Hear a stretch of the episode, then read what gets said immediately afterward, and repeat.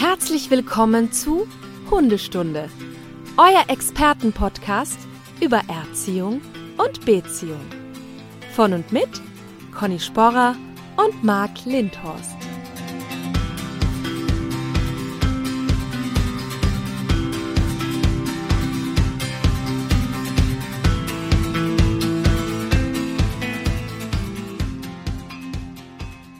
Einen wunderschönen guten Morgen, Conny. Schönen guten Morgen, Marc. Bist du wieder fit? Ja, geht so. Also Okay. ähm, ich hüstel noch ein bisschen rum, aber ich glaube, die liebe Denise wird das zwischendurch einfach rausschneiden, dann wirkt das fast wie gesund. Ja, dich hat es ja dann erwischt, habe ich gesehen, aber du hast ja fleißig Hustensaft getrunken Genau, und dann war das ja auch weg. äh, so ist es, genau. Also, Ja, super. Ging dann doch wieder. Perfekt. Das heißt, du bist auch topfit für heute. Für, Ja, ja. wir haben wir haben äh, ja, ja. Spannendes Thema, das offensichtlich sehr, sehr viele ähm, ja, Fragen ausgelöst hat, beziehungsweise wir haben ja gefragt, auch die Community, ob es irgendwie Themen, Wünsche gibt oder Fragen dazu und da war ich ganz überrascht, wie viele da kamen. Ja, ähm, ist ja auch ein spannendes Thema, was uns ja auch immer als Trainer und Trainerin betrifft, ähm, weil es ja manchmal Fälle gibt, wo es für die Kunden echt darum geht, kann ich diesen Hund behalten oder habe ich jetzt bestimmte Repressalien zu befürchten? Da geht es ja darum, ist da eine bestimmte Rasse zum Beispiel drin? Weil es gibt ja noch immer Bundesländer oder Länder, wo man glaubt, dass wenn man Mitglied oder Teil einer Rasse ist, automatisch zum Beispiel gefährlich wird. Weil wissen wir beide, ist ja der größte Schwachsinn. Es ist einfach Schwachsinn hoch 10. Die Gefährlichkeit macht nicht der Hund, sondern der Mensch. Ja. Ja, also das zum Beispiel ähm, werden un oder finden unsere Gäste heraus. Wir haben heute zwei ganz, ganz äh, spannende Gäste. Wir haben nämlich nicht nur einen Gast, wie letztes Mal versprochen, wir haben sogar zwei davon. Und ähm, ja, freuen uns sehr, Anja und Michael Gerritschläger begrüßen zu dürfen. Herzlich willkommen in der Hundestunde. Hallo. Hallo. Guten Morgen Hallo. nach. Ihr sitzt, glaube ich, auch in Österreich, so wie Conny, ne? Ja, ganz genau. Nur etwas weiter westlich. Wir Ach, sind in Salzburg, ja. Auch schön. Hallo, schönen guten Morgen. Ja, schön, dass ihr zu Gast seid. Ähm, bevor wir uns jetzt da irgendwie verstricken in falschen Fachbegriffen, vielleicht wollt ihr euch einmal kurz persönlich vorstellen und mal sagen, was ihr so macht. Ja, also mein Name ist ähm, Anja äh, Gerritschläger. Ähm, ich bin Genetikerin und Molekularbiologin und äh, beschäftige mich seit ähm, geraumer Zeit mit Hundegenetik, also primär mit Erkrankungen oder genetischen Merkmalen und äh, oder auch Zuchtmanagement von, von bestimmten Hunderassen. Und ja, und das ist sozusagen mein Daily Business. Ja, und ich bin der Michael Gerrit Schläger, habe gemeinsam mit Anja das Labor gegründet und bin bei uns so zuständig für dieses ganze Rassenthema, Rassebestimmungen und so weiter. Das ist so mein Bereich. Und ihr habt auch noch einen eigenen Hund, habe ich gesehen, ne? Ja, wir haben zwei.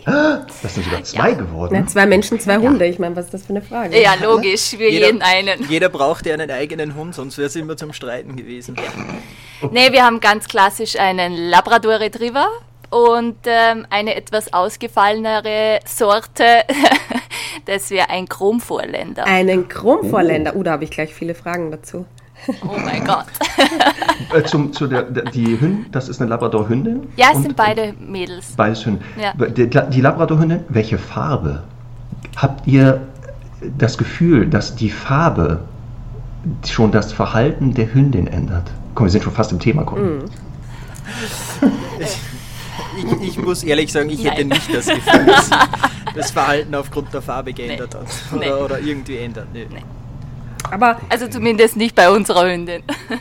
aber würdet ihr das bei allen, bei allen Labrador-Farben sagen? Also bei allem Labra labrador Einen Einfluss haben auf Farben? irgendwelche gesundheitlichen Themen. Das ist da Ja, ich weiß, ich glaube, es gibt eine Studie, die die Fellfarbe beim Labrador in Zusammenhang setzt mit Verhalten. Ich muss gestehen, ich bin da beim, beim Labi jetzt nicht so im Verhaltensthema drinnen, was die Farben angeht. Aber ich meine da mal was gelesen zu haben. Ähm, ich weiß jetzt, ich, ich meine, es sind die braunen Labradore. Vielleicht hast du auch einfach nur die Hundestunde gehört, weil ich habe ja eine ganz persönliche Studie zu braunen Labradoren und Verhalten. Okay, Tatsache, Ja. okay. Also Okay. bei uns tatsächlich in den Hundeschulen ist sehr, also wir haben bevorzugt braune Labradore im Training. Und das hat halt manchmal so ein bisschen damit zu tun, dass sie tendenziell ein bisschen verstärkter territorial motiviert sind, als man das für einen normalen Labrador ähm, meinen sollte. Und meine These ist dazu, und die ist mir auch schon von manchen Kolleginnen und Kollegen bestätigt worden, dass halt einfach bei den Braunen halt die Showlinie ja sehr vorrangig war und eben nicht so sehr auf vielleicht auf Wesen und Verhalten gezüchtet wurde und deswegen sich da so ein bisschen was durchgesetzt hat, was nicht ganz so Labrador-typisch erwünscht ist. Ähm, das ist aber jetzt wirklich auch nur, also super, dass wir schon so unwissenschaftlich anfangen. Eine sehr persönliche Erfahrung. Aber äh, gut, dass, dass ihr ja da keine anderen Erfahrungen gemacht habt oder. Insights habt. Aber mhm. wenn du die Studie einmal irgendwie finden solltest, äh, dann sehr gerne rüberschicken, da wären wir sehr interessiert dran mache ich mich tatsächlich auf die Suche, weil wie gesagt, ich meine, es gibt, es gibt eine Arbeit dazu. Die ist mir mal untergekommen, aber Spannend. offensichtlich war es nicht so relevant, dass sie in okay. meinem Kopf geblieben ist. Gut. ähm, aber das heißt jetzt, wenn, wenn wir jetzt da zwei Genetikexperten haben, die ähm, einen Labrador Retriever und einen Chromvorländer haben, dann heißt das ja quasi, dass das die zwei Rassen sind, die man sich noch kaufen darf, weil die müssten ja genetisch perfekt sein. Oder?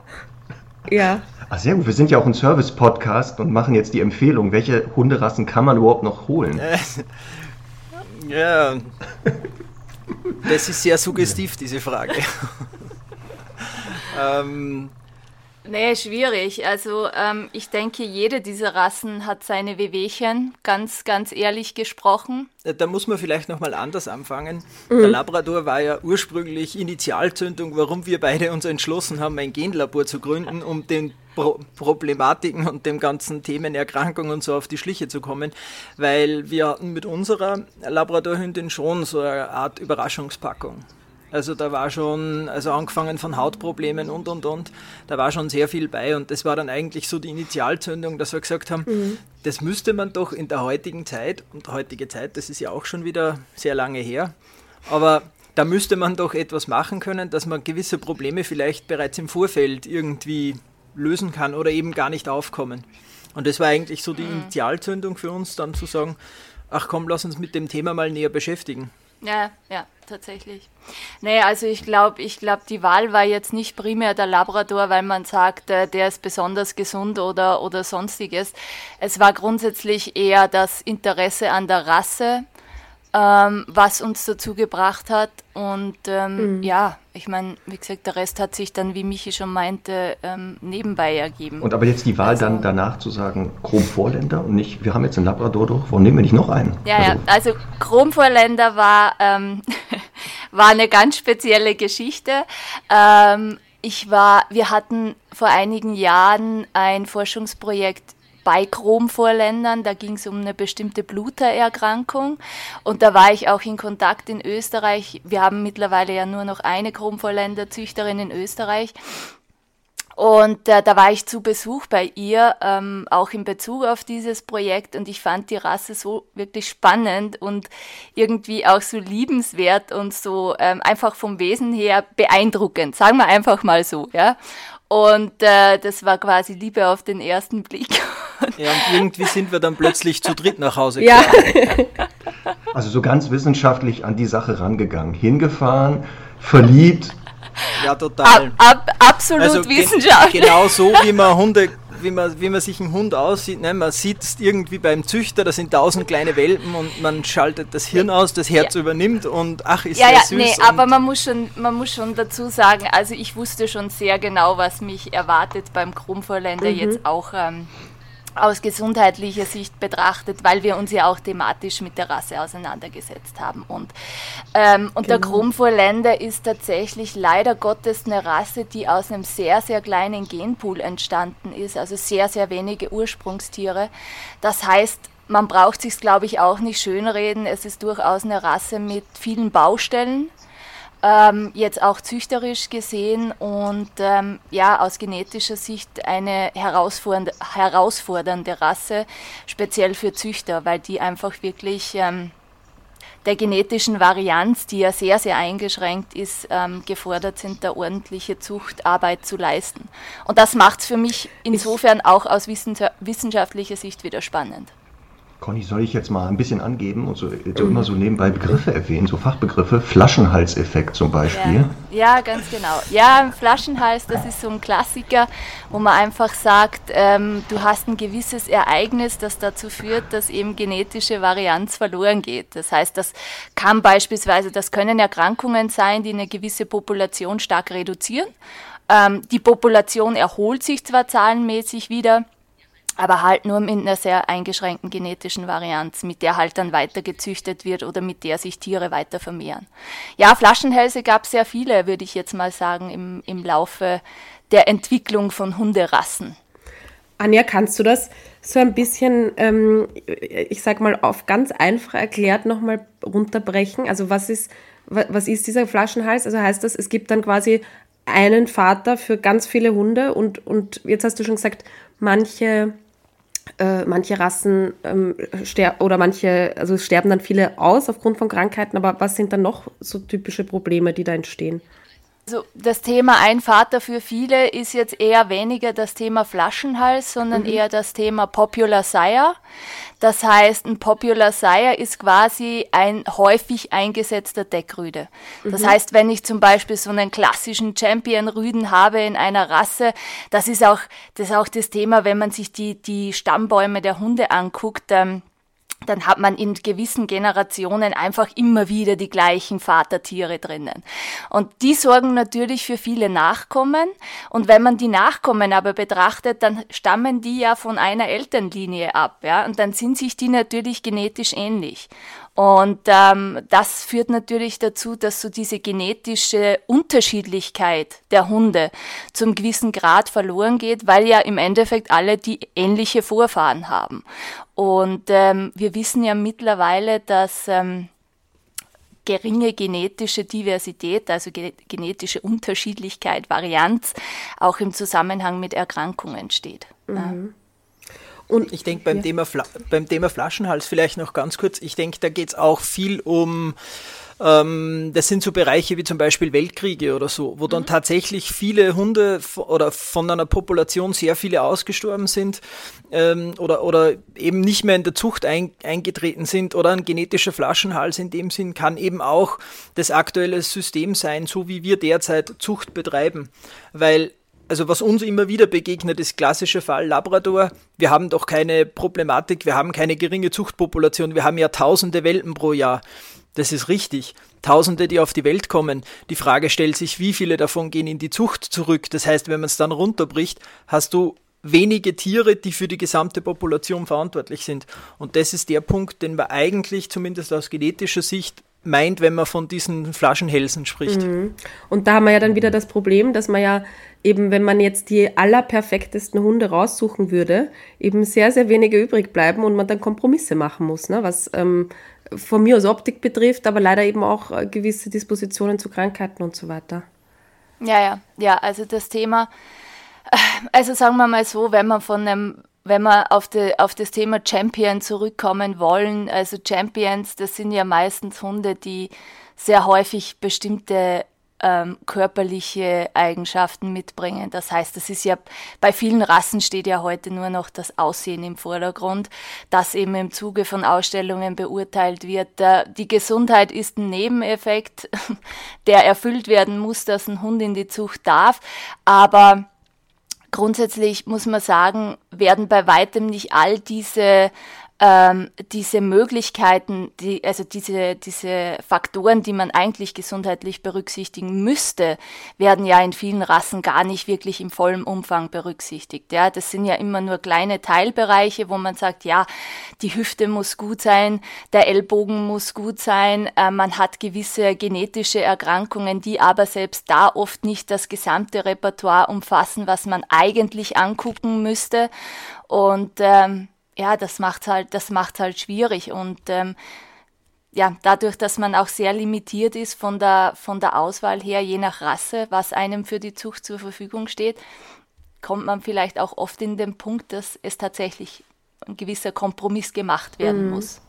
Inwieweit wenden sich Zuchtverbände, Züchter an euch oder beratet ihr und sagt, passt auf, ähm, können wir da nicht irgendwie zusammenarbeiten, dass wir haben das Wissen mit der Genetik und äh, Also gibt es da so Bestrebungen oder sagen die, ach, haltet die Schnauze, äh, wir züchten schon seit, ich weiß nicht, tausenden genau. Jahren diese Rasse und so? Ja, da, da gibt es, also grundsätzlich finde ich es gerade spannend, weil wir sind seit zehn Minuten irgendwie im Gespräch und sind genau in dieser Kerbe, das, das aktuell in, aus meiner Sicht das größte Problem in der Zucht darstellt, nämlich genau diese gesamten Faktoren zu berücksichtigen in der Zucht für einen, ich sage es jetzt in Anführungsstrichen, Laien. Ähm, wir haben sowohl als auch. Also wir haben auf der einen Seite natürlich die Züchter, äh, die sagen, das hatten wir 40 Jahre nicht gebraucht, warum jetzt? Dann ist meine Antwort genau deswegen, weil ihr 40 Jahre nicht daran gedacht habt. Und dann haben wir natürlich sehr wohl, also sehr ambitionierte Zuchtclubs, vor allem in Österreich und Deutschland gibt es wirklich welche, die da die Speerspitze darstellen. Und ähm, wir haben das ja auch zum Thema genommen und haben jetzt eigentlich versucht, auch eine Plattform zu entwickeln, äh, wo der Züchter sehr einfach mit einem genetischen Test eben diese all diese Faktoren berücksichtigen kann. Und so wie Conny erst auch gesagt hat, so quasi äh, mir den Hund raussuchen, der für mich auf der einen Seite optisch passt, der vom Verhalten passt, ähm, aber wo ich auch diese Säule Genetik mit reinbekomme, wo ich dann tatsächlich sagen kann, ich finde auf genetischer Basis mit meinen Entscheidungen den bestpassendsten Rüden oder die bestpassendste Hündin und kann so eben unter Umständen viele Probleme vermeiden. Oder dieses Thema Flaschenhals und so weiter, kann ich das einfach ein bisschen in den Griff bekommen und so wieder zurück in eine größere Diversität gehen. Also das geht auch so weit, dass man eigentlich dem Züchter jetzt schon sagen kann, wenn du diese Verpaarung machst, dann wissen wir jetzt schon, wo die Welpen landen in diesem Bereich. Das kann man sich vorstellen wie ein Blatt Papier mit den Ecken. Und dann weiß ich genau, auf, auf welcher Position diese Welpen ankommen. Und dann kann ich ihm schon sagen, macht es einen Mehrwert, diese Verpaarung für deine Rasse? Oder bringt es, bringt es dich noch mehr in dieses also in die Sackgasse, in der du eigentlich jetzt aktuell schon Wir stehst. Wir haben ja schon äh, so bestimmte Themen angesprochen und äh, dann müssen wir auch das Thema Qualzucht, weil das hat ja ganz viel mit Genetik zu tun, ähm, müssen wir das ja auch mal thematisieren. Da gab es auch viele Fragen zu. Also Beispiel ähm, Mops, französische Bulldogge. In Deutschland gab es jetzt eine Änderung der Tierschutzhundeverordnung. Dort wird ein Zuchtverbot ausgesprochen. Also es wird sehr schwer, die Hunde jetzt in der jetzigen Rassestandardform noch weiter zu züchten, weil man jetzt überraschenderweise festgestellt hat, wohl, huch, ist ja gar nicht so schön für die Hunde. Ähm, jetzt zum Thema Mobs und sowas. Sind diese Rassen noch zu retten? Könnte man jetzt noch sagen, pass auf, wenn wir jetzt die Zucht von heute auf morgen verändern? Oder war es das für diese Rassen? Also werden die weg sein? Naja, mit den bestehenden Möpsen, die da so rum, rum, rum sind, mit denen wird es eigentlich unmöglich. Weil äh, die Genetik, das ist auch vielleicht ein wichtiger Punkt, die Gene, die du verloren hast, die sind unwiederbringlich weg. Die kommen auch nicht zurück. Also zum Beispiel eben das Thema, was die Schnauzenlänge ausbildet, das ist weg. Wenn das ein Mops ist, dann ist es nicht mehr da. Das kannst du nur noch durch Einkreuzung zurückbringen. Mm, bei, was bei diesen Themen generell ein bisschen immer so für uns sehr schwer ist, ist gerade auch das Thema wie in Deutschland jetzt diese Tierschutzverordnung. Wir hatten bisweilen offiziell in Deutschland, glaube ich, ein paar hundert äh, Mopswelpen oder französische Bulldoggen pro Jahr. Wir hatten aber über Tausende, die sich bei Tierdatenbanken registriert haben.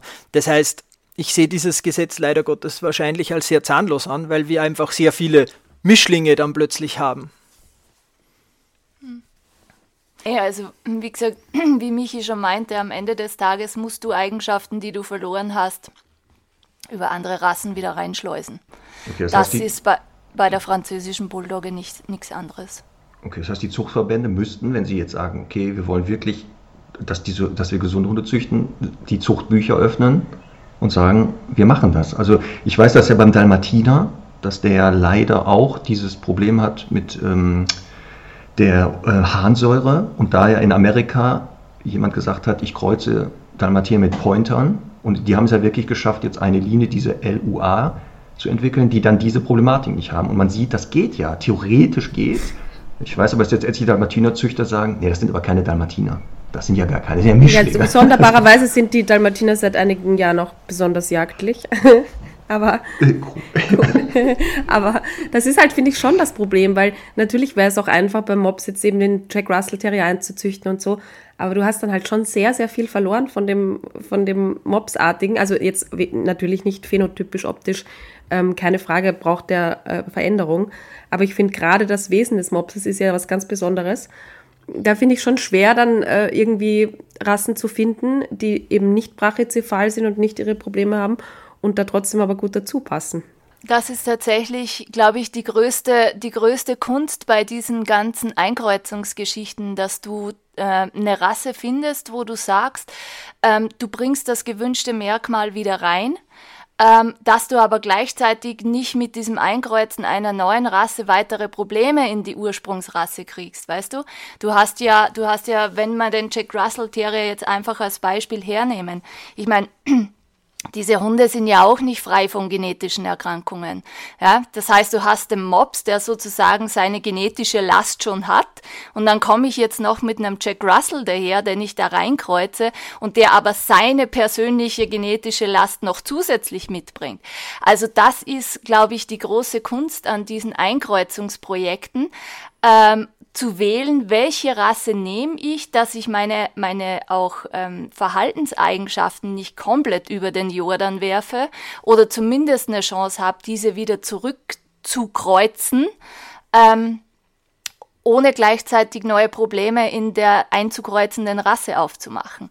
Und ähm, da braucht's halt wirklich eine ziemlich, ziemlich gute Planung, eine gute Betreuung. Also ich glaube, da braucht's auch wirklich Genetiker, die da mit ein Auge drauf haben ähm, damit, ja. das, ähm, damit das auch vernünftig realisiert werden kann. Ich denke, anders endet das meistens sehr schnell in einem Schnellschuss. Und das haben wir leider ganz oft gesehen, dass man sagt, man hatte das schon probiert, dieses Einkreuzthema, aber das ist dann irgendwie gescheitert. Und wenn man sich dann ein bisschen auseinandersetzt, mit welchem System das angegangen wurde oder ob es eine Strategie gab, dann ist es sehr oft eben so, dass man sagt, ja, das ist einmal eingekreuzt worden äh, oder dann hat man zwei, drei Verpaarungen noch gemacht und dann ist man wieder rausgegangen aus dieser Rasse und da hat man auch die falschen Tiere ausgewählt, weil man dachte, das ist ja nicht so wichtig, Hauptsache ich bringe die Gene rein und so. Also auch da, das ist ein sehr komplexes Thema wo es durchaus Sinn macht, dann gerade als Zuchtverband, Zuchtclub und so weiter, dass man sich da echt Hilfe holt, weil eben es ist nicht so easy, wie jeder glaubt, äh, mit ein paar Verpaarungen und das Thema ist raus. Das beim Mops hat ja nicht drei Tage gedauert oder zwei Generationen, dass wir das Problem hatten. Das ist ja über, das ist ja gewachsen über Jahrzehnte. Und da wieder den Weg zurückzufinden, ist schwer alleine. Mhm, also, Conny, hier zum Thema ja. Kreuzung, weißt du was? Mir mhm. fällt da gerade ein guter Witz oh ein. Ja. Doch, da fällt mir ein super Witz ein. Pass auf, begegnen sich zwei Tiere, ne? Mhm. Sagt der eine zu dem anderen, hey, was bist du denn für ein Tier? Sagt er, ich bin ein Wolfshund. Mein Vater ist ein Wolf und meine Mutter ist eine Hündin. Und du? Ja, ich bin ein Ameisenbär. Da sagt der Wolfshund, ach komm, das glaubst du doch selber nicht. Sehr süß. Ähm, ja. ja. ist ein netter so. Kinderwitz, auf jeden Fall, ja. So, jetzt hatte Conny schon gefragt am Anfang. Ich will das nochmal aufgreifen. Was, welches sind, oder gibt es eine Hunderasse, die überhaupt noch gesund ist? Gibt es Rassen, wo man sagt, so, ich will einen gesunden Hund, jetzt von der Genetik, von der Gesundheit, vom Verhalten, das schieben wir mal kurz nach hinten, aber wenn es rein ums Gesundheit geht, so, so eine Top 5, wo ihr sagt, ja komm, wenn, dann die haben wir in Studien oder in eigenen Statistiken seltener mit Auffälligkeiten. Ihr habt ja schon gesagt, es gibt keinen, der es nicht mehr hat.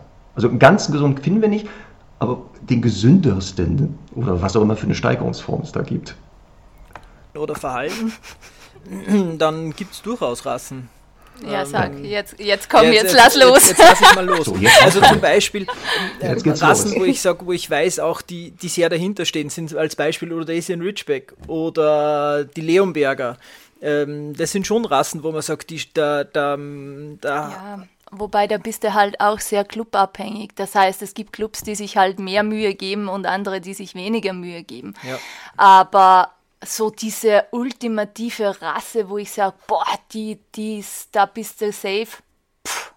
Dass du einen gesunden Hund hast, am höchsten oder ja. höher ist. Darf ich kurz reingrätschen? Also einmal, einmal müssen wir aus, aus, aus Hundetrainersicht sagen, das sind jetzt nicht unbedingt Rassen, die man jetzt mal so en passant sich vom Verhalten nehmen sollte. Das hat ja, ich ja, gesagt. Er, ich habe gesagt, abseits ja, von Verhalten. Ab, absolut, ich möchte es nur noch mal betonen. Ähm, und äh, äh, was, was ich aber immer dann schwierig finde, ist halt gerade beim Leonberger habe ich halt wieder im Kopf eigentlich ein viel zu großer Hund, der halt durch die Größe auch wieder natürlich viele, also potenzielle Probleme hat, die jetzt so ein mittelgroßer oder kleinerer Hund tendenziell nicht hätte. Also korrigiert mich, wenn ich falsch bin. Gleiches eigentlich auch beim Rhodesien Ritschbeck. Und dann kommt ja beim Ritschbeck eben auch noch dazu, dass der halt so einen wahnsinnig unnötigen Strich am Rücken angezüchtet bekommen hat, den niemand braucht in Wahrheit, ähm, der auch wieder viel Potenzial hat auf Hautkrankheiten und so weiter. Ähm, also Darum sagte ich, unabhängig Aussehen und Verhalten. Ja.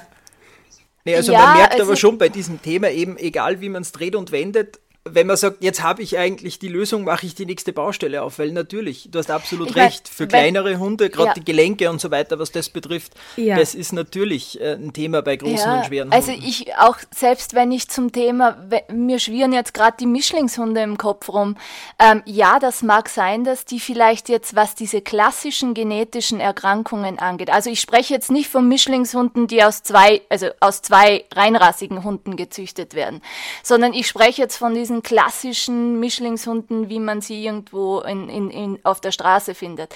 Ähm, also ich würde mhm. jetzt mal grundsätzlich davon ausgehen. Das Problem ist, es gibt wirklich nicht wirklich gute Studien. Aber jetzt, was diese klassischen genetischen Erkrankungen angehen, die wir von unseren Rassehunden kennen, die wird es wahrscheinlich würde ich jetzt mal behaupten, in, in diesen Mischlingen weniger geben. Was aber nicht bedeutet, dass solche Hunde nicht Probleme genauso mit Hüften haben, ähm, dies, was ja auch zum gewissen Grad ähm, erblich bedingt ist. Also skeletale Probleme. Es gibt auch Probleme mit Epilepsie. Es gibt auch Probleme mit Allergien. Also es ist, glaube ich, wirklich schwierig zu sagen, welche Rasse würde man nehmen. Und dann ist es, glaube ich, bei den Mischlingen auch nochmal sehr, sehr stark abhängig davon, ähm, ja, wie gemischt ist er, welche Ursprungsrassen sind da drinnen und solche Geschichten. Also ja, wobei, ich tue mich da ga wirklich ganz, ganz schwer, sage ich ganz ehrlich. Beim Thema Mischling mhm. muss man vielleicht wirklich nochmal ganz klar darauf hinweisen, weil die Frage kommt immer wieder, sind Mischlingshunde gesünder? Nein, sind sie nicht. Sie sind eine Kreuzung aus zwei Rassen, die per se ihre Probleme haben. Das heißt, wir verdoppeln die Probleme.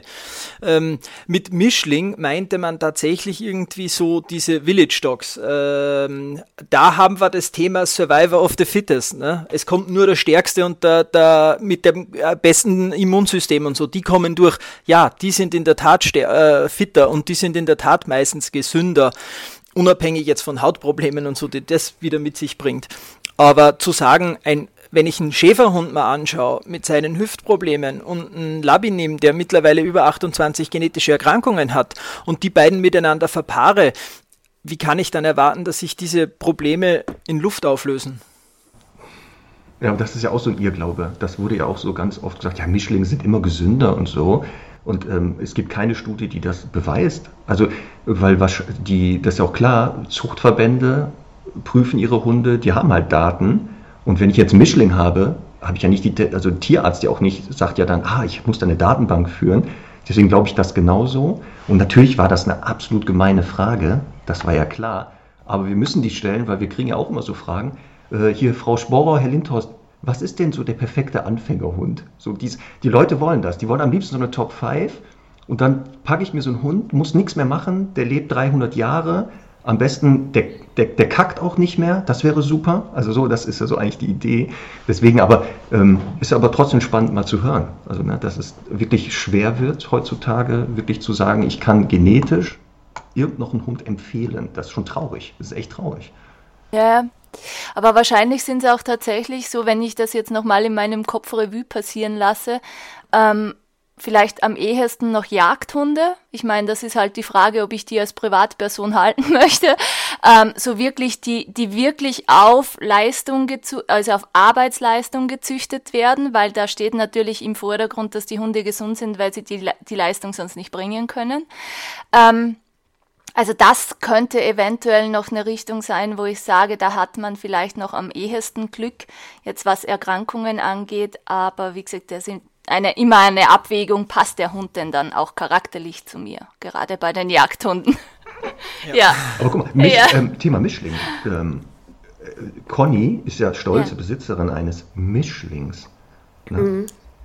Ja, ja, eines äh, sehr, sehr, sehr, sehr, sehr variantenreichen Mischlings, sagen wir mal so. Aber wir müssen eh, also ich meine, das ist ja euer, euer Steckenpferd eigentlich, behaupte ich jetzt mal vorsichtig. Und da gab es auch wahnsinnig viele Anfragen dazu, weil ihr in eurem Labor ja tatsächlich auch so Speicheltests anbietet, die äh, ja, DNA-Rassetests machen. Könnt ihr das mal so ein bisschen erklären, wie, wie das geht? Weil ich glaube, es kamen wirklich unzählige Fragen dazu, wie sicher sind diese Tests. Und ich muss äh, gleich dazu sagen, also ich habe ja bei euch auch mal vor einigen Jahren einen Test gemacht über meine Hündin.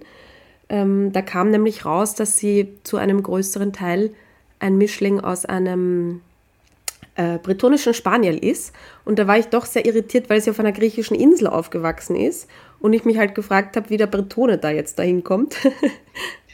wie kommt der hin mit dem Schiff oder ist der geschwommen oder wie auch immer. Also von daher, das wäre super, wenn ihr das mal so ein bisschen erklären könnt, was ihr da macht und wie, wie sicher diese Tests letztendlich sind. Also grundsätzlich ist es so, die erste Frage ist meistens, ist Speichel genauso sicher wie Blut? Äh, ja, das ist es. Also mhm. es ist völlig egal, aus was man die DNA extrahiert.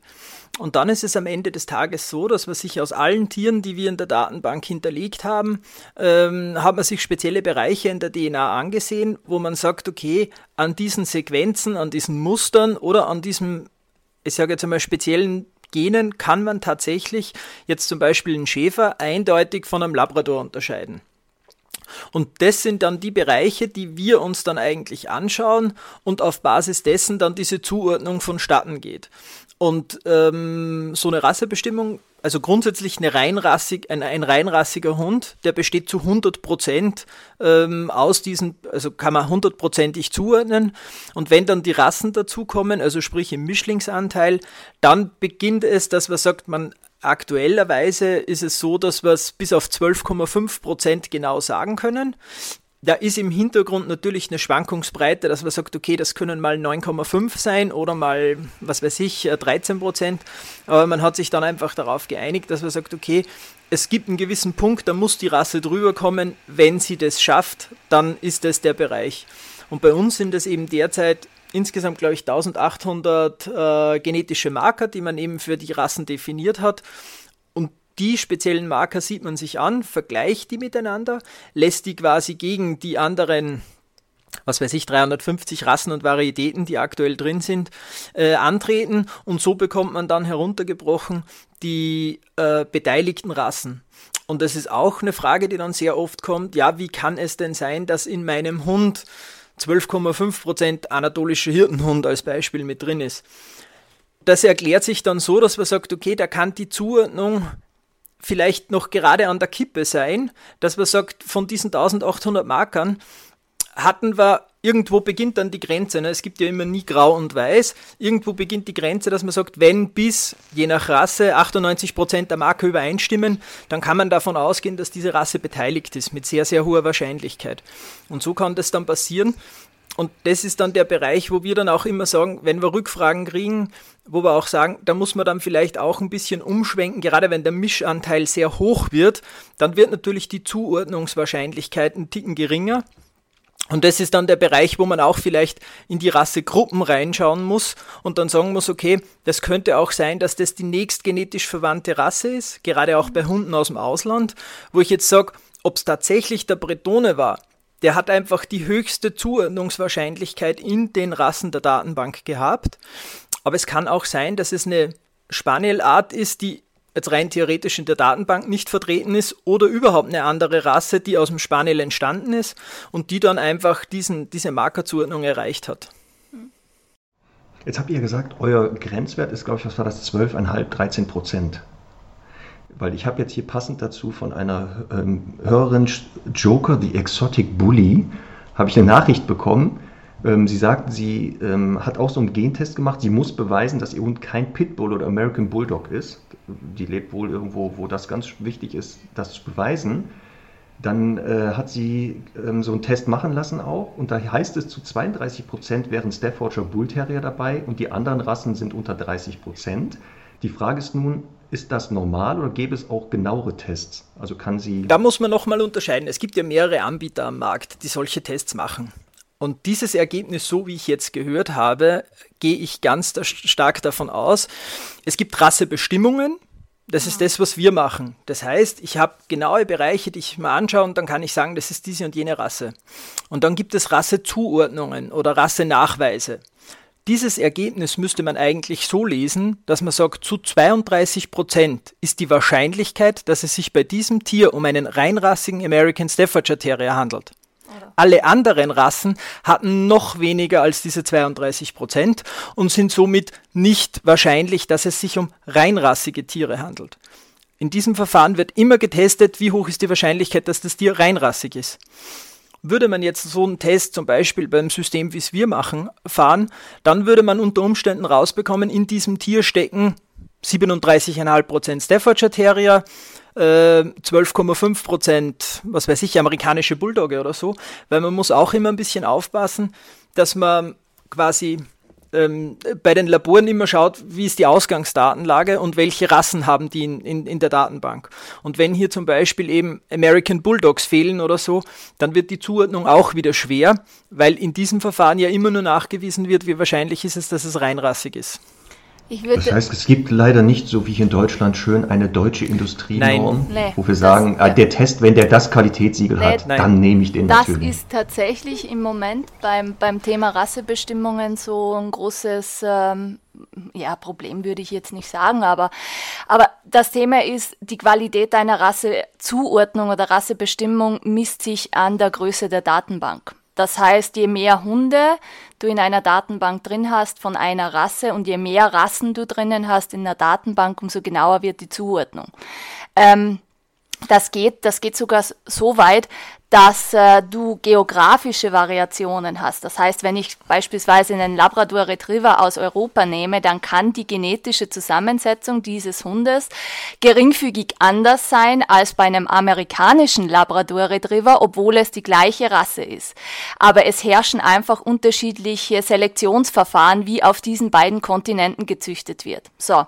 Und dann hast du das Thema, dass wenn du jetzt hergehst und sagst, ich muss beweisen, dass mein Hund aus einer amerikanischen Linie Linie stammt, dass du dann in Europa rein mit diesen Referenzhunden, die aus Europa stammen, an deine Grenzen kommst und dass dann tatsächlich rauskommt, ist ein Labrador, aber der hat noch einen Mischlingsanteil, weil dieser, weil dieser amerikanische Anteil, der nicht abgedeckt ist, einfach, ja, nicht zuordnenbar ist.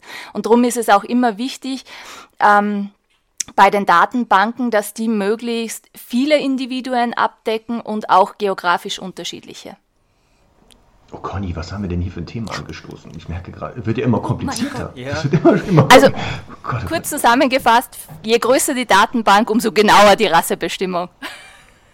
So haben wir das ja. gerne. So haben die Studis das gerne. So ganz einfache, runtergebrochene Aussagen, egal wie sich das auch anhört für ja. Experten. So wollen wir das haben. Ja, eine eigene Rasse. Na, ich muss jetzt ja? wirklich nochmal blöd fragen, weil Genetik genau. war schon in der Schule einfach, also ich finde es unheimlich interessant und äh, es ist unheimlich schwer zu verstehen gleichzeitig. Aber ähm, könnte man das so sagen? Also quasi das, also ihr habt ja, äh, ähm, also ihr nehmt mit dem Speichel den, den DNA-Test und jede Rasse hat quasi eine eigene DNA, kann man das so sagen, ja? Rassesignatur. Und, und ihr habt jetzt 350 Rassen ungefähr in, bei euch und Varietäten davon. Und, und man kann sich das so vorstellen wie so eine Schablone quasi. Und die, die DNA des Hundes kommt dann an und man legt halt alle Schablonen drüber. Und äh, wenn man sagt, okay, 30 Prozent zum Beispiel sind da übereinstimmend zu dieser Schablone, kann man sagen. Und wenn man sich das Ganze so vorstellt, dass man sagt, man hat eine Farbpalette in der Hand, so, so, ein, so ein Farbmuster und mhm. man bekommt einen Farbklecks und versucht daraus jetzt herauszufinden, was das für Farbe ist, dann wird auch noch verständlich, warum das, warum die Größe relevant ist, weil wenn ich jetzt nur ein Hellrot und ein Dunkelrot habe, dann werde ich nie ein Bordeaux-Rot erkennen als Rot, weil ich nicht weiß, es könnte ja auch braun sein, es könnte ja auch grün und blau gemischt sein. Je mehr Farbtöne ich habe, umso leichter und umso exakter kann ich die Farben bestimmen. Warum gibt es nicht einen Test, der wirklich alle Rassen, alle, die es zurzeit gibt, testen kann? Warum, zum Beispiel bei euch jetzt 350 ist ja für mich so, okay, das sind viele, aber wenn wir jetzt sagen, weltweit gibt es 800 offiziell anerkannte, wahrscheinlich das Doppelte an nicht anerkannten. Warum ist es nicht möglich zu sagen, ich habe einen Test, der wirklich alle Rassen, die bekannt sind, abdeckt? Wo ist da das? Grundsätzlich überhaupt kein Problem. Die Frage ist einfach nur des Preises, wie man den dann anbieten muss. Weil äh, ah, okay. wir müssen natürlich, also so eine, so eine Datenbank aufzusetzen, ist extrem zeitaufwendig. Da laufen sehr viele äh, ziemlich teure Analysen im Hintergrund. Und am Ende des Tages ist es, ich vergleiche das auch wieder, damit wir es ein bisschen plakativ haben, mit dem Autobauer. Wenn ich mal einen VW kaufe, bezahle ich die Entwicklung nicht mit dem einen Auto. Aber wenn ich Tausende davon verkauft, dann deckt sich das irgendwann. Und hier ist es dasselbe. Und das dann für eine Rasse aufzusetzen, die sehr, sehr selten vorkommt, wo die Wahrscheinlichkeit, dass die vorkommt, sehr, sehr gering ist, da würden wir einfach in einen Preisbereich kommen, wo ich sage, plötzlich kostet eine Rassebestimmung nicht mehr, was weiß ich, um die 100 Euro, sondern dann reden wir von 200, 250 Euro. Und das wäre dann wieder ein Punkt, wo einfach sehr viele sagen, ach, das ist es mir dann aber auch nicht wert. Das heißt, es ist auch ein bisschen so eine Abwägung aus Kosten-Nutzen. Man versucht, und wir haben es mal versucht zu berechnen, also ich würde mal behaupten, Tierschutzhunde sind immer schwierig, gerade auch aus spanischem, griechischen Raum. Aber ich würde mal sagen, wenn der Hund so aus dem zentraleuropäischen Raum kommt, dann kann man sagen, sind wir sicher irgendwo bei 92 bis 95 Prozent der Abdeckung, wo wir sagen, das kann man sehr gut nachweisen und da sind wir auch bei den Ergebnissen meistens mehr als 75 Prozent, die wir dann wirklich auch eindeutig zuordnen können. Ja, das muss ich bestätigen. Wir haben ja kürzlich für eine, eine Kollegin von uns, ähm, also eine Trainerin von mir, hat einen äh, Hund aus dem Tierschutz bekommen, einen neunjährigen Australian Shepherd Mischling. Ähm, und wir haben den Test bei euch gemacht und es kam tatsächlich raus 100% Border Collie.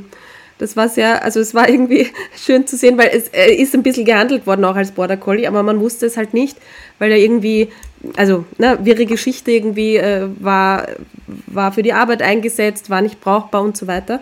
Und das war natürlich dann schon sehr spannend, ähm, ne, nämlich optisch war nicht klassischerweise als Border Collie zu erkennen, also ist ja sowieso schwierig, finde ich, bei diesen Hüte und Rassen. Aber insgesamt war das dann äh, also sehr, sehr aufschlussreich, weil einfach wirklich jede Linie einfach gesagt hat, es ist ein Border Collie. Also es war schon sehr eindeutig. Kann mir ja den Hund anschauen und dann weiß ich, was drinsteckt. Oder kann ich ja schon sehen, was drinsteckt. Der Mensch ist ein total, also wir sind total fokussiert auf das Optische. Alles, was wir nicht sehen, ist nicht geschehen. Und der, der optische Reiz gewinnt sehr oft gegen den akustischen oder gegen andere Themen. Das heißt, das haben wir ganz oft, wenn, der, wenn die kommen mit einem Hund, dann sagen sie, ach, die, den habe ich gerettet und da hieß es, das ist ein Labrador-Schäferhund und dann schaut man sich ein Bild an und sagt, okay, die haben vielleicht zugeschaut, wie der Amstaff mit dem Pitbull da was gemacht hat. Aber das kann doch nicht sein optisch, aber einfach dieser Wunschgedanke und dieses Daraufblenden dieser Schablonen, ähm, das ist ein Thema. Und das, was wir auch ganz oft haben oder ganz oft als Rückmeldung bekommen, ist, ach, die Rasse habe ich noch nie gehört. Ich musste die mal googeln, weil ich wusste nicht mal, dass es die gibt oder wie die aussieht. Und jetzt sind wir wieder bei dem Thema.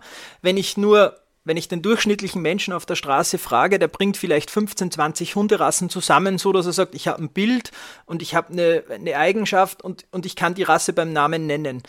350 Rassen hat kaum jemand so ad hoc am Schirm. Und das heißt, diese Schablone, die ich anlege, wird sehr unscharf und dann wird eben lange Schnauze, irgendwie so ein Fell mit Sattel, ach, das muss ein Schäfer dabei gewesen sein. Und das sind dann so Punkte, äh, stehende Ohren oder so, wo man sich dann auf so die bekannten Phänotypen macht und so wie der Mensch eben ist, das relativ schnell in eine Schublade reingibt und sagt, das ist diese und jene Rasse. Also das, das Lustigste, wo ich mich erinnern kann in Bezug auf Rassebestimmung war, da hatten wir einen Kunden, der hatte uns seinen Pudelmix geschickt zum, für eine Rassebestimmung und hatte gemeint, ah, er versteht das nicht, dieser, er kann diesen Hund permanent frisieren und er verfilzt permanent und er versteht das sowieso nicht. Und dann kam raus, ja, der vermeintliche Pudelmix war ein Puli-Mix. Und ähm, also wenn man dieses Foto dann gesehen hat, man hätte echt die Hand ins Feuer legen können, dass es ein Pudelmix ist. Es war aber keiner. Das hat vielleicht auch dieses Verfilzen erklärt. Aber das heißt, weil bei euch hat man ja auch die Möglichkeit, ein Foto mit einzuschicken, um dann das Zertifikat zu bekommen mit Foto und so. Das heißt, ihr sitzt nicht heimlich da und so mit dem Daumen und sagt. Das ist die Standardfrage. Das ist die Standardfrage. Ach, die haben ein Bild und jetzt schätzen sie. Ähm, ähm, nee, vor allem, das wissen wir auch deswegen, weil die Bereiche, also sagen wir mal, dort, wo das Bild landet, hat ja nichts mit Labor zu tun. Und die Leute vom Labor, die diese Analysen dann tatsächlich machen, die die Proben aufreinigen, die die DNA extrahieren, die kriegen die Bilder nie zu sehen. Das heißt, für uns ist es auch oftmals dann so ein Aha-Effekt, wenn man in der Software dann die Daten eingibt und dann sieht, ach, da ist ein Bild da und dann bekommt man die Ergebnisse, dann sitzen wir wie der Kunde da, wir haben plötzlich ein Bild, das wir noch nie gesehen haben, wir haben das Ergebnis, das man noch nie gesehen hat. Und dann beginnt man auch oft zu schauen und sagen, hm, oder ach ja, das ist aber ziemlich eindeutig. Aber wie gesagt, die Frage kommt immer wieder, muss ich ein Bild einschicken? Nee, ist uns völlig egal. Und wir haben es auch immer schon wieder mal gehabt, dass dann wer eine Katze einschickt oder ähm, wir, ja. wir bieten das ja auch für andere Partner an, wo man dann plötzlich erfährt, okay, das war ein Mund, Mundschleimhautabstrich eines Menschen, einfach um zu testen. Man hat ein Bild eines Pudels geschickt und dann irgendwas, das fällt auf. Also wie gesagt, ich meine, das fällt nicht auf, das fällt aus. Das fällt aus. das aber kann man gar nicht analysieren. Genau, also uns ist es völlig egal. Aber wenn es ein Hundemensch, aber wenn es jetzt ein Hundemensch ist, würde das schon wieder passen. Selbst da wird es schwierig. Okay, pass auf, Conny, ich muss leider vor eine Frage stellen, weil wir haben jetzt den, den, den speziellen Fall. Haben Labrador, sind Genetikexperten, Thema silberner Labrador.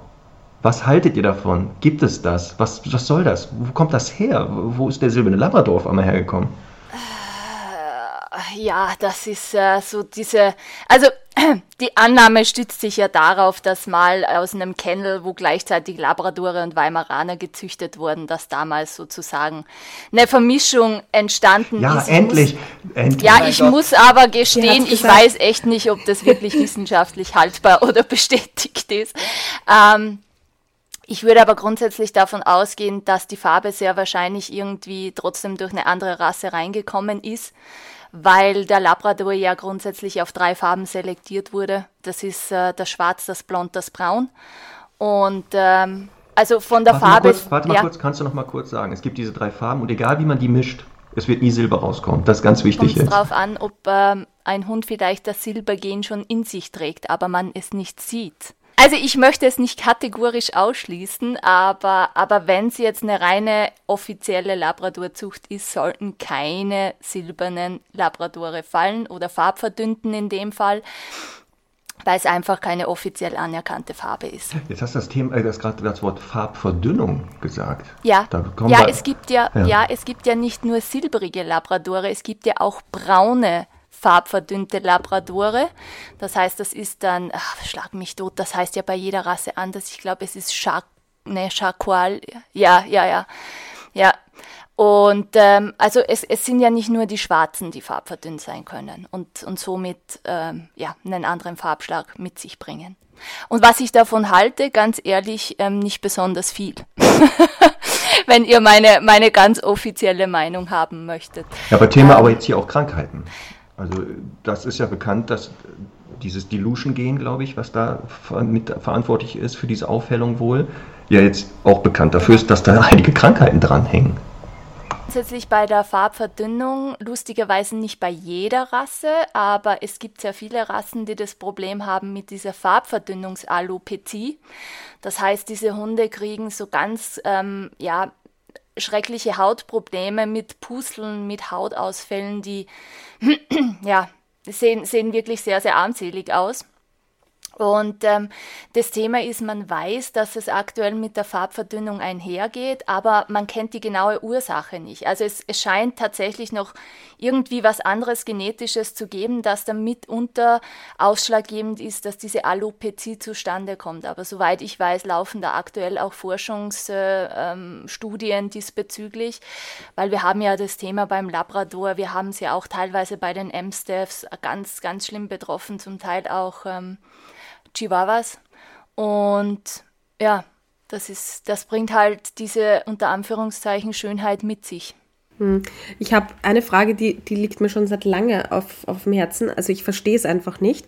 Wenn jetzt dieses Dilution-Gen so viel Schaden anrichten kann, ist nicht irgendwann mal der Weimaraner auch über eine Farbaufhellung von Schwarz entstanden? Und wenn ja, ist das, dieses Gen dann irgendwann weg und es bleibt einfach nur diese festgestempelte Farbe oder wie kann man sich das vorstellen? Wie also da müsste man tatsächlich in die, in die Ursprünge des, des Weimaraners zurückgehen. Also sehr wahrscheinlich ist die Farbaufhellung irgendwann im Etablierungsprozess der Rasse entstanden. Aber lustigerweise beim Weimaraner macht die Farbverdünnung ja keine Probleme. Also ich habe ganz ehrlicherweise noch nie einen, einen Weimaraner gesehen, der tatsächlich mit einer Alopezie zu kämpfen hat. Das heißt, womöglich besitzt einfach der Weimaraner diese zusätzliche genetische Grundlage nicht, die zum Auslösen der Erkrankung führt. Also ich glaube, da gibt's da gibt's in diesem Bezug tatsächlich noch einige Fragezeichen, weil es gibt ja auch andere Rassen, die farbverdünnt sind und die auch recht gut damit zurechtkommen. Das ist, glaube ich, auch also das ist auch so ein klassisches Beispiel für so einen Irrglauben, der bei sehr vielen herrscht. Eben, ja, warum ist plötzlich ein Merlegen in irgendeiner Farbe ein Problem? Warum ist plötzlich die Farbe Weiß ein Problem? Das ist ja kein Problem. Es gibt ja auch, keine Ahnung, diese und jene Rasse in Weiß oder der Australian Shepherd ist ja auch Merle. Warum soll das jetzt ein Problem sein? Eben, weil es gibt Rassen, bei denen die Farbe auf natürlichem Wege oder seit ewig vorgekommen ist, die haben irgendwie ich sage es jetzt ganz platt, gelernt, damit umzugehen oder bei denen sind gewisse Probleme, Problematiken dann nicht da. Wenn ich diese Farbe aber in eine neue Rasse reinbringe, wo diese Rasse per se nie vorhanden war, dann kommt es eben sehr häufig zu diesen Themen, wo wir dann das Problem haben, dann sind plötzlich die weißen Welpen taub oder haben irgendwie ähm, Sehprobleme oder eben dann gibt es plötzlich bei einer Farbverdünnung äh, Hautprobleme, Alopezien und so weiter. Das heißt, man kann leider jetzt nicht sagen, ah, die Farbe Merle hätte ich schon gern, aber mit den ganzen Problemen nicht. Ich hätte gerne einen silbernen Labrador. Kann man da jetzt nicht mal ja. endlich was machen? Also ich will nur die Vorteile, aber die ganzen Nachteile, ja, nee, da seid ihr jetzt Fall. schön verantwortlich, züchtet mir das mal weg. Ja, ja, also tatsächlich bei manchen Dingen ist es wirklich so, ähm, also ich, ich glaube, es gibt zwei Probleme, dass äh, Menschen, die sich diese Hunde kaufen, vielleicht auch gar nicht in dem Ausmaß informiert sind, dass die Problematik entstehen kann. Ja, die sehen halt dieses äh, außergewöhnliche Fell der Hunde und sagen sich, oh, das, das sticht einfach aus allen anderen hervor, das ist was Besonderes und deswegen möchte ich die Hunde, ohne aber auch das Hintergrundwissen zu haben, was bedeutet das oder was kann es bedeuten. Und wie gesagt, es gibt halt leider nach wie vor genetische Probleme, aber auch Farben oder, oder sonstige Geschichten, wo wir im Moment nicht genau wissen, woher kommen denn die Probleme. Da, da gibt's auch äh, Forschungsarbeiten dazu, aber ich kann jetzt nicht sagen, wenn ich diesen Hund habe, dann wird er eine Alopezie entwickeln. Das ist ein kann sein, muss nicht sein. Und das macht's halt dann auch noch zusätzlich schwierig, weil so dieses hundertprozentige Need nicht da ist, zu sagen, nee, wir müssen vermeiden, dass wir diese Hunde äh, züchten, weil jeder davon das Problem kriegen wird. Das ist so ein schwieriges äh, irgendwie Thema, das sich im Kreis dreht, weil einerseits ne, sagt sie jetzt, wir, wir, man muss in manche Rassen mehr genetische Vielfalt reinbringen, auf der anderen Seite ist es aber auch wieder falsch, gewisse Dinge, die da eigentlich nicht vorgesehen sind, äh, wieder dazu zu packen. Deswegen bin ich ja immer noch ein großer Fan davon, einfach auch mal ins Tierheim zu gehen und die Hunde da zu nehmen, die da sind, auch wenn sie vielleicht nicht zwingend gesünder sind oder ähm, äh, na, ne, aber ich finde halt einfach so dieses, dieses Verkopfte sich da im Kreis drehen, ähm, ist, also finde ich einerseits natürlich sehr interessant, aber gleichzeitig halt auch Wahnsinn, wenn ich halt mir oft dann immer vorstelle, ähm, dass es einfach auch so viele coole Hunde da draußen gibt, die es einfach schon gibt und wo man jetzt solche Sachen auch nicht zusätzlich befeuern muss. Ähm, wenn wir jetzt über, über Farben reden, dann müssen wir eben auch, wir haben es schon angesprochen, über Merl oder Merle reden. Da, da, da gab es ganz viele Fragen dazu. Ähm, vielleicht könnt ihr das auch nochmal erklären, was, was das ist und was es damit auf sich hat. Also Stichwort Heterozygot, Homozygot und was, was sind da die Risiken? Als Betroffener muss ich jetzt genau zuhören. Ich lebe ja mit einem Zweijährigen. Als Betroffener, du bist Betroffener, ja, das stimmt. Also, ich ach so, nein, das stimmt, ich sehe schon an den Flecken da. Ja. nein, weil Charlie, ein Shepard, der ist ja Merle-Träger. Und jetzt muss ich ja zu, muss ich ja genau zuhören. Ja, also grundsätzlich Merle ist so diese, diese eigentlich sehr, sehr hübsche Farbe, die wir, die wir bei vielen Hütehunderassen finden, dieses Patch, also wo die, die Hunde unterschiedliche Grau, Schwarz, Weißtöne im Fell haben. Die Muster sind auch ganz zufällig angeordnet, also da ist ja wirklich kein Hund wie der andere was die Hunde noch zusätzlich attraktiv macht. Ähm, ich muss gestehen, mir, mir gefällt die Farbe Merle selbst sehr gut, aber Merle ist halt ein insofern ein großes Thema, weil es nicht ganz ungefährlich ist, ja. Ähm, nicht ganz ungefährlich für die Hunde, die das Mörl haben und richtig gefährlich für die, für diejenigen, die das Mörl von beiden Elternteilen erben, ja. Das heißt, wenn die Mutter ein Mörlhund war und der Vater ein Mörlhund war, dann hast du das Problem, dass in den Nachkommen Hunde geboren werden können, die extrem hohe Anteile an Weiß haben. Ja? Und wir wissen, bei den Mörlhunden ist es so, dass äh, dieses extreme Weiß eben einhergeht mit Problemen der Ohren, mit Problemen der Augen. Das heißt, das kann zu Fehlbildungen der Augen kommen, es kann zu einem Hörverlust kommen, einfach weil diese Zellen, die die Farben, auch diese Melanozyten, die, die auch für die Farbausprägung ähm, verantwortlich sind im Fell der Hunde, ähm, in diesen Bereichen der Ohren und in den Augen fehlen. Ja? Das heißt, ein weißer Hund produziert ja keine Fellfarbe und diese gleichen Zellen, die, die wir zum, im, im Endeffekt im Fell finden, spielen auch bei der Entwicklung des Gehörs und der Augen ein großes Thema. Ähm, warum habe ich gesagt, dass Mörlhunde, also nur Einfachmörls, also quasi diese bunten, gefleckten Hunde, das sind die sogenannten Heterozygoten. Ja? Das heißt, die haben nur von einem Elternteil diese spezielle Farbe geerbt.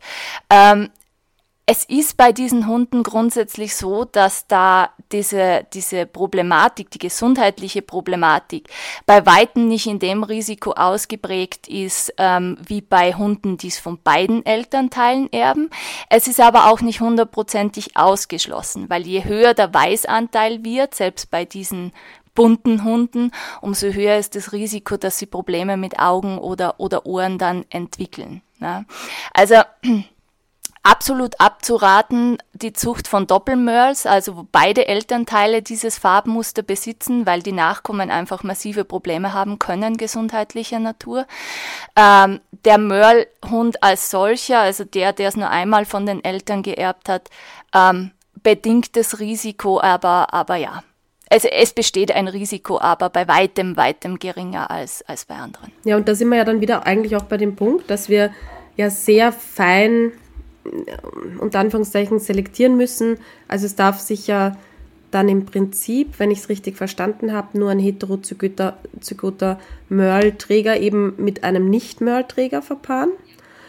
Und damit wird wieder die, Vari also die Varianz der Genetik wieder auch verkleinert. Ne? Also jetzt ganz abgesehen wieder mal von Verhalten und so weiter, ähm, haben wir einfach, und das ist, also wirklich muss man jetzt einfach auch mal aus, bei uns aus, aus verhaltenstechnischer Sicht einfach sagen, ähm, natürlich eben, äh, ja, die immer diesen, diesen Fokus auf, auf schöne Farben und schöne Scheckungen und so weiter aber was dann wirklich dahinter steckt, ist halt sehr, sehr häufig ähm, leider nicht unbedingt empfehlenswert. Natürlich. Außer bei deinem Hund Mark natürlich.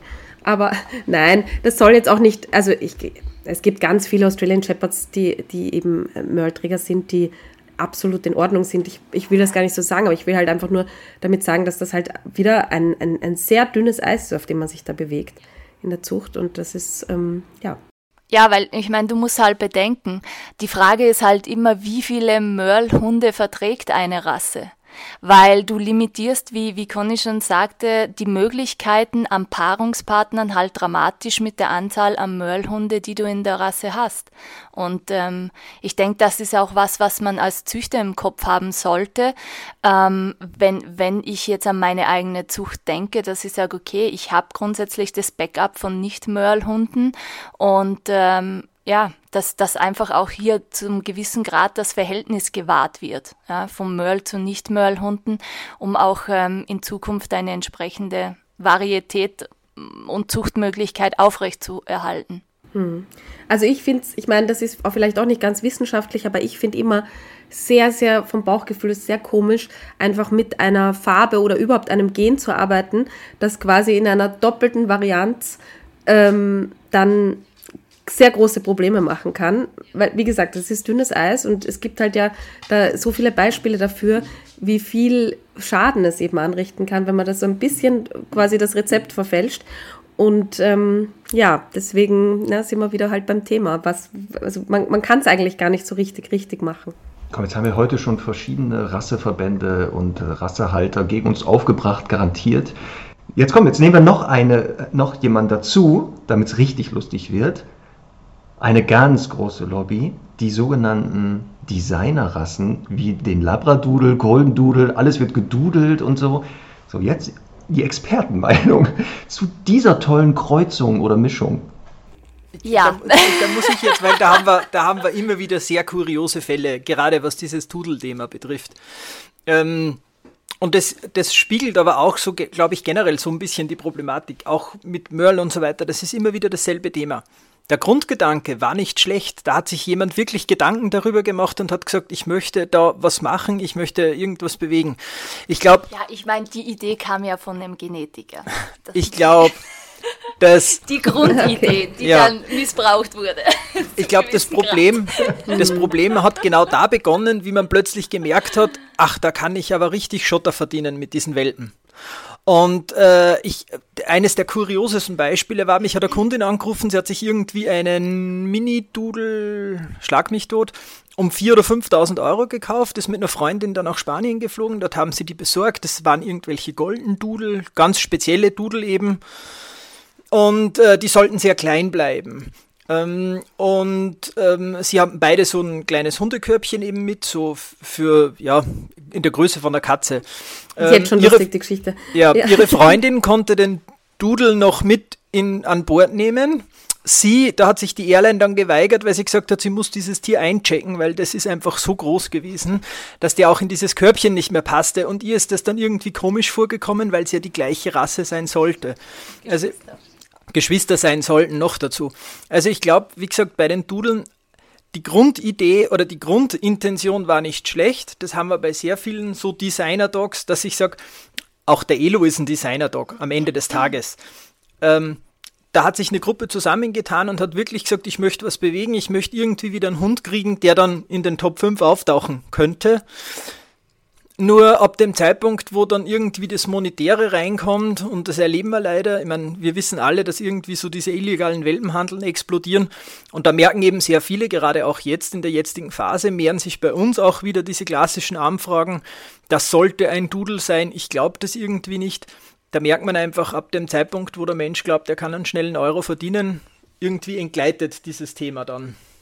Also grundsätzlich die Idee war gut, aber genau als dann entdeckt ja. wurde, oh, man kann das monetarisieren und auch missbrauchen, ging das wieder ins Falsche. Aber generell würde man jetzt sagen, weg von diesem Monetären, wäre das eine Idee, zu sagen. Glaube ich sicher, ja. die, der Grundansatz war gar nicht so schlecht und ich glaube, der, derjenige, der die Rasse entwickelt hat oder erfunden hat, hatte ja dann auch eigentlich, soweit ich weiß, die Rasse als gescheitert aufgegeben ja. und hätte dann ja wohl gemeint, das ging nach hinten los, man hat dann einfach nur bemerkt, das mag sein, aber man kann sie halt gut verkaufen. Ich möchte da auch noch mit einem Irrglauben aufräumen in Bezug auf diese Doodles und Designer Dogs. Also was die wenigsten Menschen ja wissen, ist, dass nach der F1-Generation, also das ist sozusagen die erste Generation, wo Pudel mit Labrador oder Golden Retriever gekreuzt wird, ist Ende. Also mit diesen Hunden wird üblicherweise nicht mehr weitergezüchtet.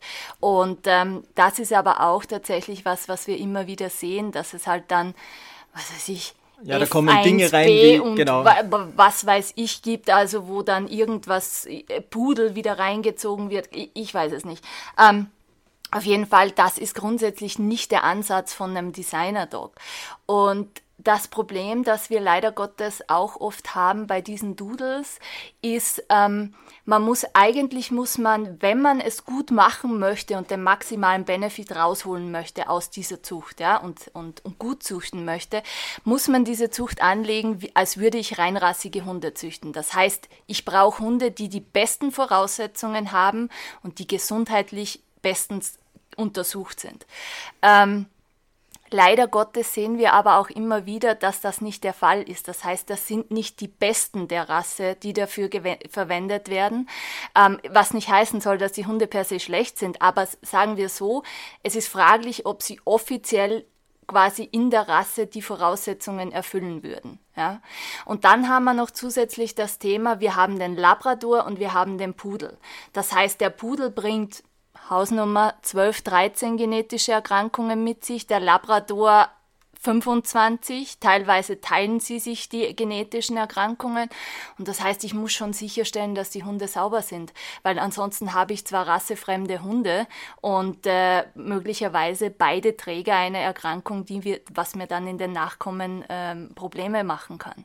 Aber das heißt, weil, also meines Wissens nach, äh, gibt es schon Kreuzungen von F1-Generationen.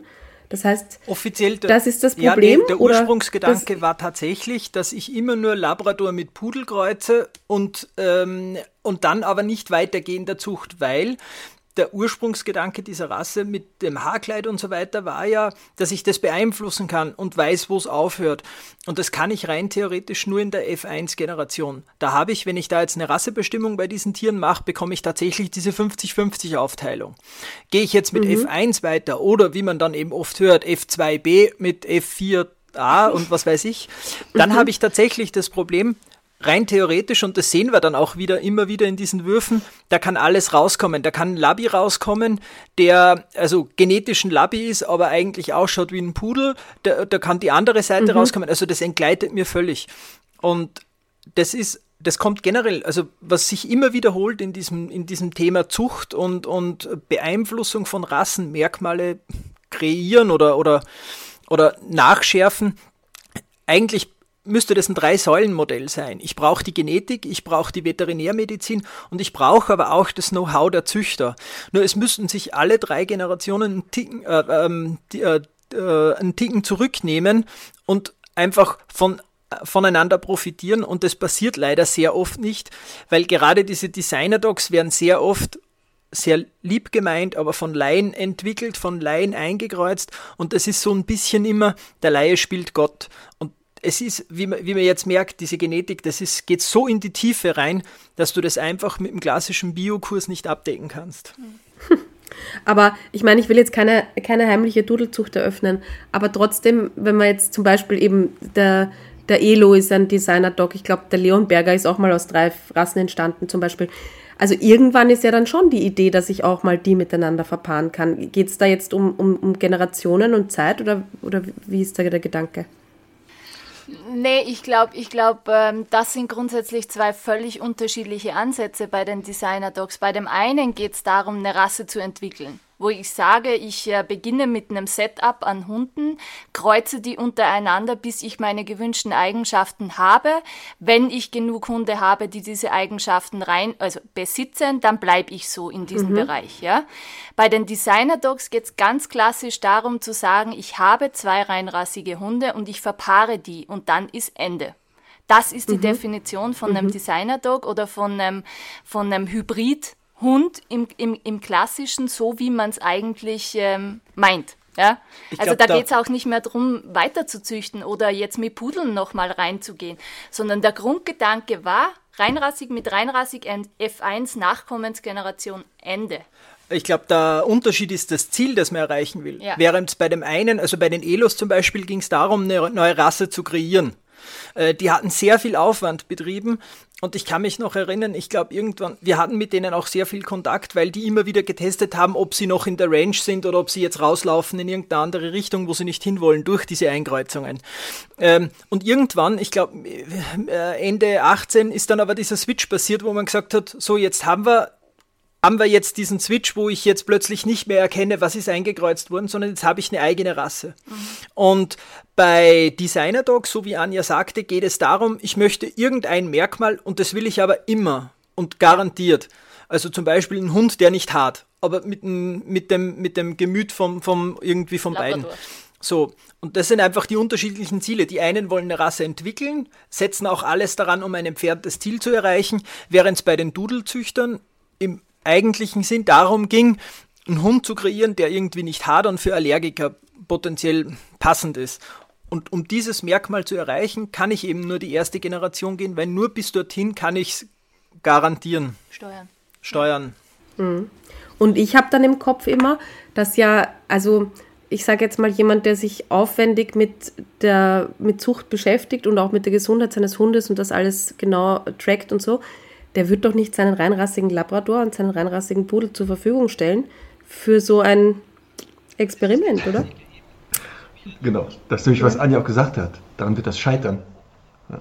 Das ist der Klassiker eben. So wie Anja ursprünglich auch meinte. Das ist, leider Gottes sind es dann eben, der hat versucht, irgendwie mit dem Labi was zu machen oder mit dem Pudel ist irgendwie gescheitert und dann steigen sie oft in die Labi-Zucht ein, weil, in die, muss, äh, in die Dudelzucht, weil, darf man ja auch nicht vergessen, sehr viele Zuchtclubs ja den Hund aus der Zucht ausschließen, wenn er eine Verpaarung, offiziell, wenn er eine Verpaarung mit einer anderen Rasse hat. Ist das ein zuchtausschließender Grund, auch für einen Rüden, auch wenn man sagt, was soll das im Rüden ändern, ob der jetzt einmal mit einer anderen Rasse, aber das ist offiziell ein zuchtausschließender Grund. Das heißt, ich würde nie einen offiziellen Labrador oder einen offiziellen Pudel aus einer offiziellen Zucht in dieses Programm reinbekommen. Ja. ja, das sind ja dann oft so Fälle, da hätte er dann die Nachbarhündin wohl besucht und hat dann nicht aufgepasst. Deshalb ist ein reinrassiger Golden Retriever dann der Vater. Unfälle passieren. Genau. Ach, sehr gut. So, Conny. Ich meine, wir haben wirklich jetzt sehr, sehr viel besprochen. Marc, hast du noch was auf dem Herzen? Eine Warte, Frage. Irgendwas. Achso, ähm, eine Frage hatten wir noch. Ähm, auch hier gibt es wohl ja Erfahrungswerte schon etwas länger, dass man feststellt, dass kleine Hunde länger leben als große. Könnt ihr da irgendwas auch zu sagen? Könnt ihr das bestätigen oder auch sagen vielleicht, wo könnte das herkommen, dass die immer größ also höhere Lebenserwartungen haben? Ähm, ja, also grundsätzlich, das ist äh, tatsächlich ähm, an dieses ähm, IGF äh, gekoppelt. Das ist ein bestimmtes Gen, das eben auch für die Körpergröße mitverantwortlich ist. Ähm, ja, das, das gibt es. Da gibt es auch tatsächlich wissenschaftliche Arbeiten dazu, die sich das angeguckt haben, ähm, dass äh, kleine Hunde da durchaus bevorzugt sind und was auch mit einer gewissen genetischen Voraussetzung einhergeht. Also das koppelt sozusagen oder ist aneinander gebunden die Lebensdauer plus die Körpergröße, wenn man es jetzt vereinfacht äh, darstellen möchte. Das heißt, Conny wird wahrscheinlich länger leben als ich. ich, ich weiß jetzt nicht, bin. ob das bei Menschen auch eins zu eins umwälzbar ist. es ist tatsächlich bei Menschen ja. ja so, dass extrem große Menschen auch nicht so alt werden, ähm, vermeintlich. Ähm, ja, und das Problem wir haben ja dann leider Gottes auch bei großen Hunderassen viele ähm, Themen wie eben spezielle Formen von Krebs, die, die bevorzugt auch in großen Rassen auftreten. Ich denke an die Osteosarkome, ähm, die also ganz klassischerweise große Rassen betreffen. Und, Knochenkrebs ja, ist das, oder? Ja, ganz genau. Mhm. Mhm. So, ja. Da ist halt schon nochmal ein anderes Paket auch mit dabei, ne? Bei ja. großen Rassen. Mhm. Gut, also, weil ja, wie immer, wenn man über Rassen spricht, am Ende wahrscheinlich die Verunsicherung noch größer ist als vorher. Vielleicht wollt ihr beiden nochmal so, wenn man, also einfach einmal so aus dem Bauch raus sagen, einen Tipp, wenn es jetzt ein Rassehund sein muss, worauf sollten Käuferinnen und Käufer achten? Relevanteste ist, dass man es nicht wie wir macht, äh, zum Züchter fährt und sich dann für die Rasse entscheidet, sondern dass man sich tatsächlich im Vorfeld informiert, weil ab dem Zeitpunkt, wo man den kleinen Welpen gesehen hat, ja sehr oft der Kopf ausschaltet. Das heißt, ich würde mal die Züchter ordentlich ansehen. Ich würde mich da tatsächlich auch, was wir immer wieder merken, ist, wie unwissend Welpenkäufer tatsächlich sind. Was bedeutet das? Mein Hund hat Papiere und dann bekommst du einen Zettel, wo du sagst, das muss dir doch auffallen, dass das nicht original oder offiziell sein kann. Also einfach, wenn sie nur halb so viel Zeit in, den, in die Information und in die Recherche setzen würden, wenn sie sich einen Welpen kaufen wie beim neuen Handy, dann wäre, glaube ich, schon ganz viel gewonnen. Sich ja, oder bei der Ausstattung. Unsere Zuhörerinnen können ja nicht sehen, wie Conny und ich gerade ja. nicken. Ne? Also wir sind hier durch, ich habe schon gleich hier Nackenschmerzen. Und das ja auch immer wieder predigen. Aber jetzt nochmal, das ist schön, dass auch mal aus einer anderen Richtung der Hinweis kommt, vielleicht vorher mal ja. informieren. Ja. ja, und ich denke, es ist auch ganz wichtig, dass ich abschätze, passt der Hund denn überhaupt zu meiner Lebenssituation? Das heißt, wenn ich jetzt ein Mensch bin, der keine Ahnung 24/7 beinahe arbeitet, ähm, ist es dann tatsächlich das Richtige, dass ich mir eine Rasse besorge, die extrem viel Auslastung benötigt. Also ich denke, das ist definitiv ein Punkt und ähm, wie auch Michi schon sagte, einfach, dass man sich auch den Züchter anguckt. Also ein guter Züchter wird dir die Welpenstube zeigen. Der wird dir zeigen, wie wachsen diese Welpen auf, mit was werden die konfrontiert, weil das ist halt natürlich auch ein entscheidender Faktor, was kriegt denn der Welpe beim Züchter schon mit. Und äh, dann halt auch natürlich das Thema der genetischen Erkrankungen. Also meines Erachtens ein, ein wirklich gewissenhafter Züchter, ähm, informiert auch klipp und klar über Probleme. Der sagt, hallo, wir haben diese und jene Probleme in der Rasse. Ähm, und ja, kann sein, muss nicht sein. Wir tun unser Bestes, dass wir natürlich diese Erkrankungen ähm, nicht fördern. Nichtsdestotrotz denke ich, ist es wichtig zu wissen, was kann auf, einem, auf einen zukommen ich denke, wie Anja sagte, ein guter Züchter, der, äh, der hat auch immer eine Begründung, eine ordentlich fundierte Begründung. Also da heißt es dann nicht, ja, Herzprobleme gibt es manchmal, aber nicht bei uns, sondern das wird immer offen und klar und ehrlich kommuniziert. Und da merkt man im Gespräch einfach, ob sich der mit dem Thema auseinandersetzt und ob das für ihn dann am Ende des Tages eigentlich, ähm, ja, ob er mit Herzblut und mit Verstand dabei ist oder ob es ihm tatsächlich nur um, die, um den schnellen Euro geht. Das war schön zusammengefasst. Ach, super. Danke. Ja. Conny, weißt du, was gut ist? Ich kann jetzt auf meiner Expertenliste wieder zwei Namen draufsetzen. Falls ich mal Fragen habe zu dem Thema und mit meinem gefährlichen Halbwissen wieder nur durch die Gegend renne, habe ich jetzt zwei Menschen kennengelernt, äh, die echt Ahnung haben und sehr sympathisch Absolut. das auch rübergebracht haben. Das ist ja, ja auch wichtig, ne? Also das ist ja auch wichtig. Danke. Ähm, die Folge höre ich mir vielleicht auch nochmal so als Tatsächlich, das ist sehr cool. Ja, das freut mich wirklich sehr. Also vielen Dank wirklich nochmal für euren Besuch. Das war, wie der Marc schon sagte, ein sehr sympathisches Gespräch und ich glaube auch an vielen Stellen sehr ähm, ja, äh, gut erklärt, ähm, sehr, sehr einfach von der fachlichen Seite auch nochmal so ein bisschen aufgeräumt. Das finde ich immer ganz wichtig und deswegen, ja, wir bedanken uns wirklich ganz herzlich für euren Besuch. Ja, Sehr gerne, wir sagen auch danke, gefreut. wir waren gern hier. Perfekt. Super. Ja. Ja, vielleicht laden wir euch ja nochmal ein. Genau. Passt mal irgendwann ein anderes Thema, schauen ja, wir mal. So werden wir weiterhelfen können, machen wir das natürlich gern. gern. Gut, wir werden euch auch in den Shownotes verlinken. Ähm, es werden natürlich wahrscheinlich Fragen kommen zu, zu, eurem, zu eurer Firma, zu dem, was ihr macht. Also wir verlinken das gerne in den Shownotes nochmal für unsere Stundis und dann könnten, können sie sich da selber nochmal gut informieren. Prima. So, und was macht ihr noch heute mit euren Hunden? Gibt es noch Pläne? Ähm, ja, puh, gute Frage. Es wird wahrscheinlich eher am Nachmittag der Garten werden und nochmal ein Auslauf, aber ja, die Morgenrunde, die Na, große, haben wir ja schon hinter und uns. Das um 9 Uhr, na Wahnsinn. ja, ja, der Tag beginnt meist um 6 Sehr in diesem Fall. Ja, Marc, ich gehe ja heute noch zu einer Kinopremiere. Ja, oh. ich weiß. Ich hatte dich auf einen Film aufmerksam äh, gemacht. Äh, genau. Und heute wirst du den sehen. Das heißt, nächstes Mal kriegen wir dein Feedback. Ja, genau. Und das kann ich ja sagen, weil okay. zum Zeitpunkt der Ausstrahlung ist es schon ähm, erledigt. Ich habe, also wir gehen, ähm, ich gehe gemeinsam mit meinem Team heute zu Dog. Das Glück hat vier Pfoten, diesem neuen Film mit Channing Tatum und dem Malinois. Und ich habe ein Gewinnspiel aufgerufen auf Instagram und äh, eben gefragt, äh, also Kinotickets verlost und gefragt, warum eben ausgerechnet du denn den Film schauen solltest. Und eine hat sofort gewonnen, die war sofort im Herzen, hat nämlich geschrieben, nur um meinem Mann zu beweisen, dass der Malinois nicht der richtige Hund für uns ist. Also die, die hat einfach sofort gewonnen. Da waren alle anderen kreativen Antworten und mitleidsvollen sofort weg. Das ist in meinem Herzen. Also herzlichen Glückwunsch nochmal an der Stelle. Ja, sehr gut. In diesem Sinne. Prima. Na gut, dann es reicht für ja. heute, ne? Ja. Schönen Tag euch noch allen. Danke vielmals. Ja, danke. Tschüss. Tschüss. Ciao. Ciao, ciao.